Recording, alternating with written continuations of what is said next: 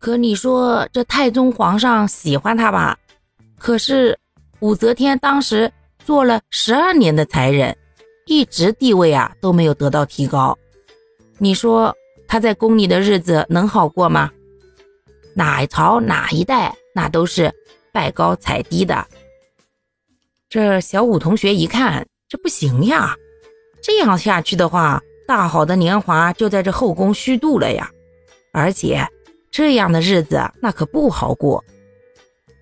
老李同志那是不行了，眼看着都病入膏肓了，没几年活头了。这老李下岗，小李不就要上岗了吗？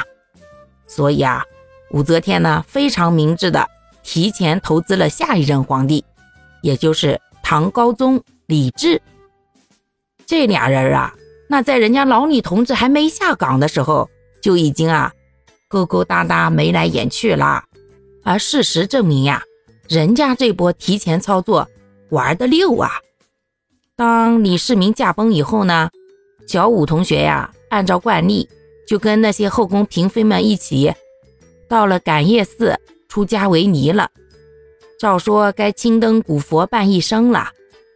可是人家跟小李同志关系处得好呀，这期间呀。小李同志那一直惦记着了，小五同学不知道在感业寺过得咋样呀？